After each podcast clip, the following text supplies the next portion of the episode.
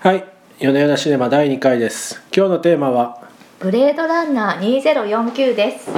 ブレードランナー2049あの名作ブレードランナーの続編となりますがいかがでしたか？はい、実は私ブレードランナー大好きで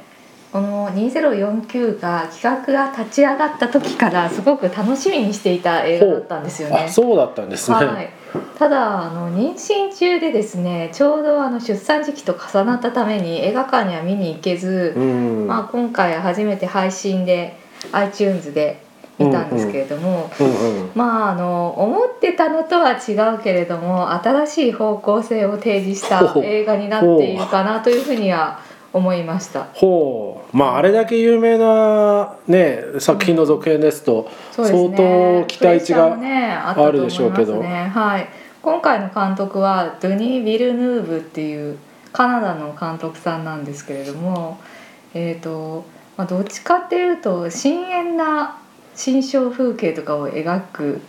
タイプの監督さんなんですよね。まあ、全体的にこうダウナーな感じというか、ダウナーですよね。こそうう。ドロンとした感じそうでがすしてますね。あの絵作りは本当にパーフェクトで素晴らしい美しく、素晴らしい。ね、こう壮大な物語でなんだけれども。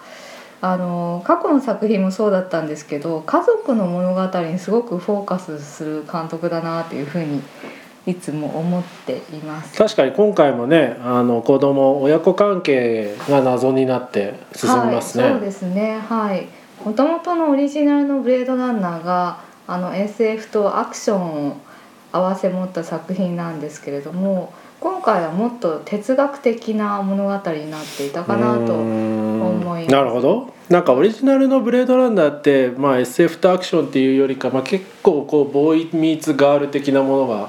あ、ボーイミーズ結ガー 構ル。そうでしたっけ？恋愛劇最後最後恋に落ちる的な僕ねでもね忘れちゃったんですねぶっちゃけもうああ、こうそうだった20っけ年以上前に見てるんですけど、はいレプリカントとの間に、はい。恋愛感情が芽生えつつの、はい自分も実はレプリカントだった的なはい。そういう話で、はいだった記憶あるんですけこど違れいましたっけまだ見てない人がいるかもしれないのにそんな壮大な値段していいんでしたっけいやもうこのポッドキャスト聞いてる人はもうね、はいネタバレ上等で聞いてくださいって ことあでひどいですね。ひどいですね。はい、そうですね。そうですねん、まあなんですけど、まあ元のブレードランナーはその荒廃した未来世界と、まあなんていうんですかね、こうちょっと日本の未来みたいな。確かにこう千葉シティそうで千葉シテすィね。だはねいはい、そうですよね。監督があのその当時の日本をイメージして作ったようなあのサイバーパンクな街並みになってるんですけまあど。千葉は最高にクールですよね。はい、そういったまあ 千葉ねそういった世界観とかごちゃ混ぜ感、うん、そのハードボイルドなクールさっていうのが目立っていた映画だったんですけど今回はあのレプリカントたちが自分たちは何なのかといううん根源的な確か問いにと、また自分はどこから来たのか誰なのかっていうルーツを探る旅になってるのかなと思いました。なるほど。はい、なるほど。 はいおお。まとめるとだいぶ立派な感じですね。だいぶ立派な感じですよねで私あのドゥニ・ビルヌーブさんの映画もたくさん見てるわけじゃないんですけどあの、まあ、長編のデビュー作だったのかなこれが「灼熱の魂」っていう映画なんですけどあ私見てないですねそれ、はい、これもですねあの内戦の後あれなどこなのかな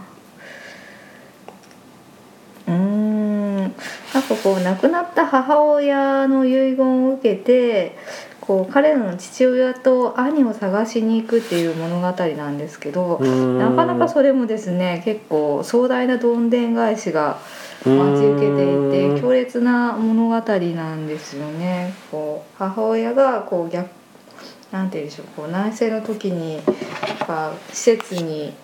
放り込まれてあの拷問を受けたりとかするっていうようなうーんこれもものすごく長いんですけど、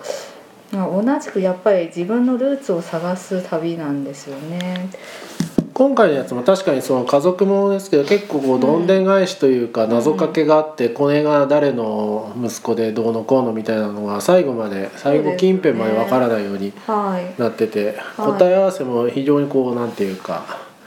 繊細な感じで出されてうんうんうんいて、あれでもこれってどうなんですかその原作はもともとの「ブレードランナー」って何でしたっけ元気羊はああフィリップ・ケイフェリップ・ケイ・ディックなんですけど、うんこの「ブレードランナー」は原作はないんですか、これはどうなんでしょうねあまたググりますか 多グ分これは原作はないじゃないのかな、まあ、キャラクター創造は「アンドロイドは電気執事の夢を見るか」になっていますが、あそうなんだ、はいじゃあこれは創作なんですね多分創作なんじゃないんですかうねーんうん脚本ハンプトン・ファンチャーさんとマイケル・グリーンさんになってますねこの2人で作った物語なのかなって思いますうーんそうですねうーん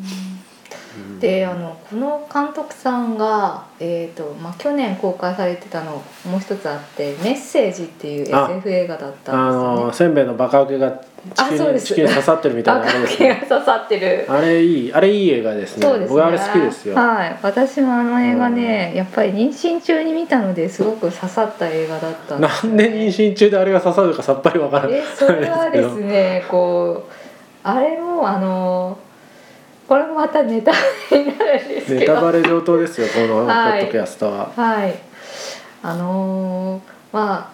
ああの映画の中でこう子供がまあ死ぬっていうイメージがですね。あー確に。かにこう嵐のイメージとかとフラッシュバックする、はい、フラッシュバックするイメージなんですけど実はあのフラッシュバック過去のものだと思っていた子どものイメージっていうのが実は未来そうのです子どねもの時間軸がこうはいぐちゃぐちゃになってるんですそようね、なんですね予知夢だったんだってうんういんううんオチになってるんですよね。でまあそれを見て思ったのはやっぱりこうもしその子が将来的に死ぬと分かっていても子供を産むのかどうなのかというほうほ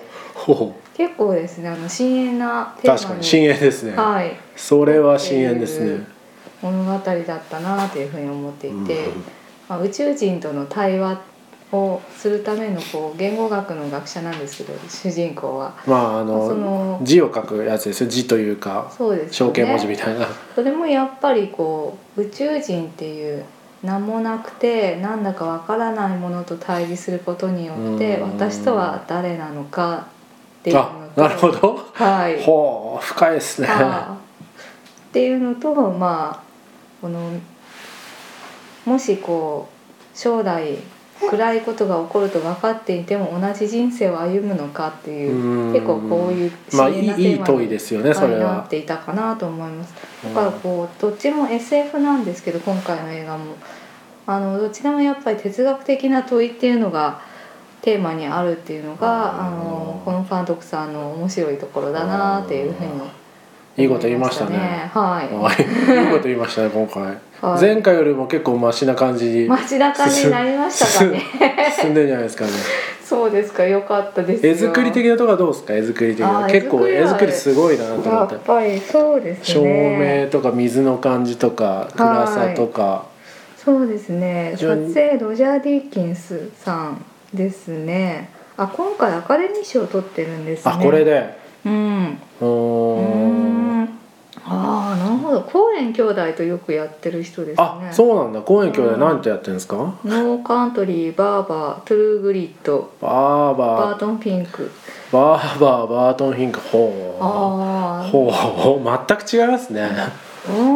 ーあでもあのなんていうんでしょう光と影の作り方みたいなところに関してはすごおくおーなるほどだ今回もやっぱりあの照明がすごく目立ってるなって思いましたよね。暗いシーンで水に当たって光ってそれが雨とかが光っててちょっとずつ顔が見えるみたいなすごい見あ事ですそうねですそうですあの本当クラシックフィルムみたいな照う明なんですよね。んあそうういう感じしまあすのね真っ暗の中に窓から光が差してきて、うんこの人の形だけが見えるとか。そんな感じがね顔の半分だけが陰影に彩られているみたいなうん美しい絵がすごく多くて物語をより引き立てていたかなっていうふうにそうですね思いましたねうんでも音楽どうでしたか音楽音楽最後のあのちょっとテクノみたいなのはいいなと思いつつもちょっと現代すぎるかなと思いつつも効果音はまああまあいいんじゃないですかねそうですねいいいいんじゃないですかね音楽が私ちょっと映画としてはうるさすぎたかなって気になりましああた、のね、要所要所でボーンボーンって言えますけみたいなど僕でもあのそうですねクリストファー・ノーランよりはセンスあるなと思ってますけどねそのまさにノーランさんのとよく組んでるハンス・ジマーが音楽を今回やっていて あいつがそいつが悪いんですねあいつ,、ね、あいついつもうるさいですからあねダメですねちあょいっつとがダメねです大げねさなんですよねうんいつもね、うん、もうちょっとこう静かな音楽でもよかったかなって思いましたねなるほど、